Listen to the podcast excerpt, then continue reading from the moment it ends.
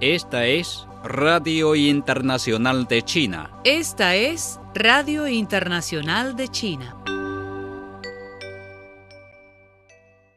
Xi Jinping, secretario general del Comité Central del Partido Comunista de China, inspeccionó el miércoles la ciudad de Nanyang, ubicada en la provincia central china de Henan. El presidente chino Xi Jinping nombró a tres nuevos embajadores de acuerdo con una decisión del Comité Permanente de la Asamblea Popular Nacional. Zhao Jianping fue designada embajadora en Burundi en sustitución de Li Changlin. Li Changlin fue nombrado embajador en Marruecos en sustitución de Li Li. Wang Xuefeng fue nombrado embajador en Botswana en sustitución de Zhao Yanbo. China extenderá algunas de sus políticas de respaldo laboral hasta finales del presente año, facilitando aún más el empleo flexible y aumentando el apoyo financiero a sectores que todavía sufren el impacto de la pandemia, según trascendió en una reunión ejecutiva del Consejo de Estado, Gabinete. La reunión presidida el miércoles por el primer ministro chino Li Keqiang también aprobó un borrador de regulación sobre la gestión de la protección contra terremotos en los proyectos de construcción. El primer ministro chino Li Keqiang pidió el martes esfuerzos incansables para promover una atmósfera social que respete la ciencia, el conocimiento y el talento y estimule la innovación y la creatividad. Li Keqiang hizo estas declaraciones al presidir un simposio sobre el sistema de subsidios gubernamentales especiales. El viceprimer ministro chino Han Zheng asistió al simposio. En la conferencia hablaron varios representantes de los receptores de subsidios, quienes ofrecieron sugerencias sobre la mejora del sistema de subsidios, el apoyo a los talentos jóvenes y otros asuntos. Los subsidios especiales del gobierno chino se otorgan como recompensas y títulos honoríficos a los talentos destacados que se consideran altamente profesionales o hábiles en sus campos de trabajo especializados, como el estudio científico, el tratamiento médico, la educación y la operación técnica. El consejero de Estado y ministro de Relaciones Exteriores de China, Wang Yi, conversó el martes por separado con sus homólogos taíco, uzbeco y kirguís en Xi'an, capital de la provincia de Shanxi, en el noroeste de China. Wang Yi detalló el martes la posición de China sobre la situación afgana al conversar con los ministros de Relaciones Exteriores de países como Uzbekistán y Tayikistán. Wang Yi dijo que la evolución actual de la situación afgana ha traído gran atención de la comunidad internacional. La parte china considera que los soldados extranjeros deben retirarse de Afganistán de forma ordenada y responsable para evitar que cualquier acción precipitada afecte negativamente e interfiera seriamente con el proceso de paz y reconciliación en Afganistán. Wang Yi dijo que es necesario para los países vecinos de Afganistán, incluyendo a Uzbekistán y Tayikistán, coordinen sus posiciones de forma oportuna, que hablen con una sola voz y que apoyen plenamente el proceso de paz interno de Afganistán para que supere las dificultades y siga adelante. China, la segunda economía más grande del mundo, el mayor país en desarrollo con 1.400 millones de habitantes, cerca de una quinta parte del total mundial, y con una civilización ininterrumpida de 5.000 años, debe tener y merece un sitio en el panorama mediático internacional, dijo el martes una portavoz del Ministerio de Relaciones Exteriores de China.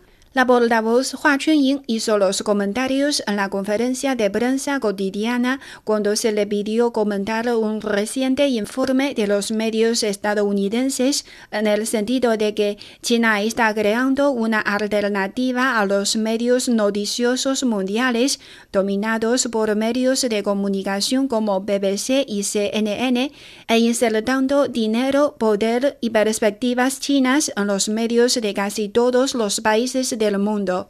El mundo es un sitio diverso y colorido. En el sector mediático, en lugar de tener solo a CNN y a la BBC, todos los países deben tener su propia voz, dijo Hua Chunying.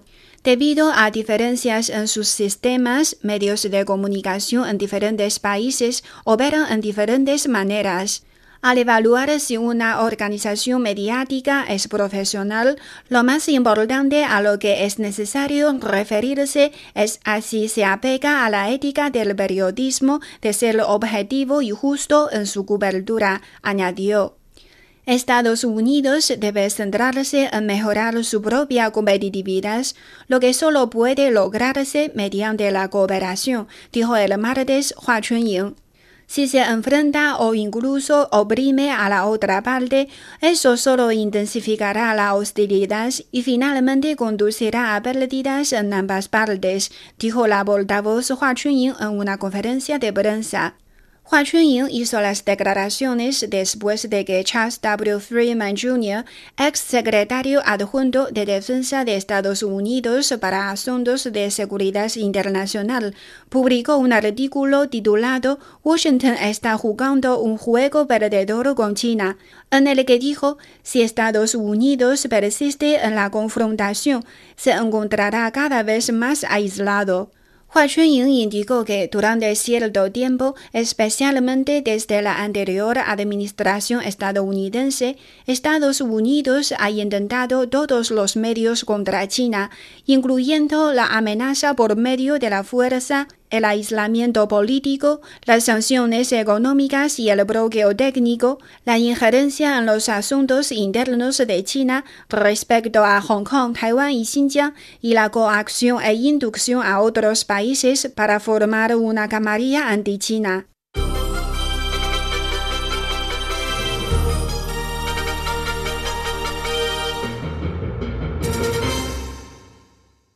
El crecimiento en la inversión y las exportaciones, así como otros factores internos, están impulsando la recuperación económica de China, afirmó el martes un economista de la ONU.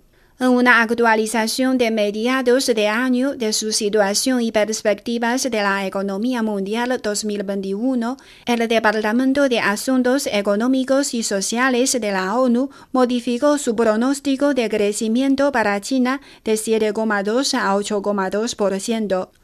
El secretario general de la ONU, Antonio Guterres, expresó el martes su gran preocupación por la grave escalada en el territorio palestino ocupado y en Israel, incluyendo la más reciente escalada en Gaza, lo cual agrava las intensificadas tensiones y la violencia en Jerusalén Oriental ocupado, dijo su vocero. El presidente de Egipto, Abdel Fattah al-Sisi, aprobó el martes el plan de la autoridad del canal de Suez para ensanchar y hacer más profundo el tramo sur de esta vía navegable, informó la televisión oficial. El Ministerio de Salud de Brasil anunció el martes la vacunación contra la enfermedad del nuevo coronavirus COVID-19 de toda la delegación olímpica y paralímpica brasileña que participará en los Juegos Olímpicos de Tokio 2020, cuya apertura está prevista para el 23 de julio.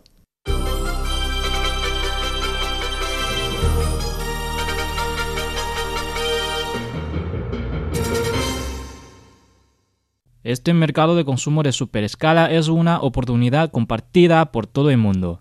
La primera exposición internacional de bienes de consumo de China se clausuró el día 10 en Hainan, China. En cuatro días, 1.505 empresas y 2.628 marcas de 70 países y regiones participaron en la exposición y atrajeron a 250.000 visitantes. convirtiendo esta exposición en un auténtico carnaval de consumo global. Después de la Exposición Internacional de Importaciones de China, la Feria de Cantón y la Feria Comercial de Servicios, la Exposición de Consumo ha agregado un miembro más al Sistema de Exhibición Comercial Nacional de China. En comparación con otras ferias, la exposición de consumo tiene sus propias características, es decir, se centra más en los productos de consumo y en las mejoras de consumo. ¿Por qué celebramos una exposición especial para productos de consumo? Desde una perspectiva general, el papel de consumo en el estímulo de la economía ha seguido aumentando. En 2020, a pesar del impacto de la epidemia de neumonía del nuevo coronavirus, la proporción de gasto de consumo final chino en el PIB llega a 54,3%. Más de 1.400 millones de personas, más de 400 millones de personas de ingresos medios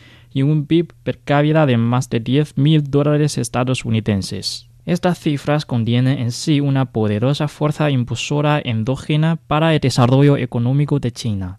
La exposición de consumo es una nueva plataforma para satisfacer el anhelo del pueblo chino de una vida mejor y también brinda más apoyo al desarrollo económico. Desde la perspectiva de futuro, la tendencia de la mejora de consumo en el mercado chino es cada vez más evidente. Morgan Stanley emitió anteriormente un informe en el que predijo que la tasa de crecimiento anual promedio de consumo de los hogares chinos en los próximos 10 años alcanzaría a 7,9%, el nivel más alto del mundo. Los bolsillos de dinero de la gente están llenos y naturalmente las necesidades de consumo continuarán elevándose. Esto queda claramente demostrado en la primera exposición de consumo. Los comerciantes nacionales e internacionales han traído muchos productos nuevos, extraños y especiales a los consumidores chinos. Según las estadísticas, se lanzaron más de 550 nuevos productos globales en la primera exposición de consumo. Los servicios personalizados también se han convertido en un nuevo punto brillante. Por ejemplo, la marca de relojes suiza Swatch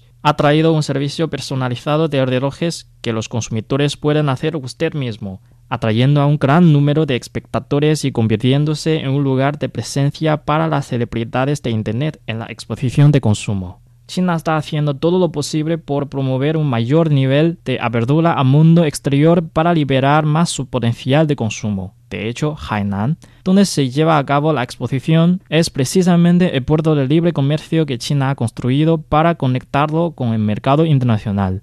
Después de que toda la isla de Hainan esté cerrada para 2025, se espera que el puerto de libre comercio de Hainan se convierta en un paraíso para el comercio minorista libre de impuestos y el turismo. Obviamente, la emoción de la exposición de consumo no está solo dentro del recinto de 80.000 metros cuadrados, sino también fuera del recinto. El mercado chino se ha convertido en un punto atractivo para que inviertan las empresas mundiales de bienes de consumo. El día de cierre, la primera exposición de consumo, 42 empresas nacionales y extranjeras, entre las que se encuentran L'Oreal, Parker, Deloitte, etc., tomaron la iniciativa en la firma de contrato y pretenden seguir participando en la segunda exposición de consumo. No hay duda de que este gran mercado formado por una población de más de 1.400 millones es una oportunidad compartida por todo el mundo.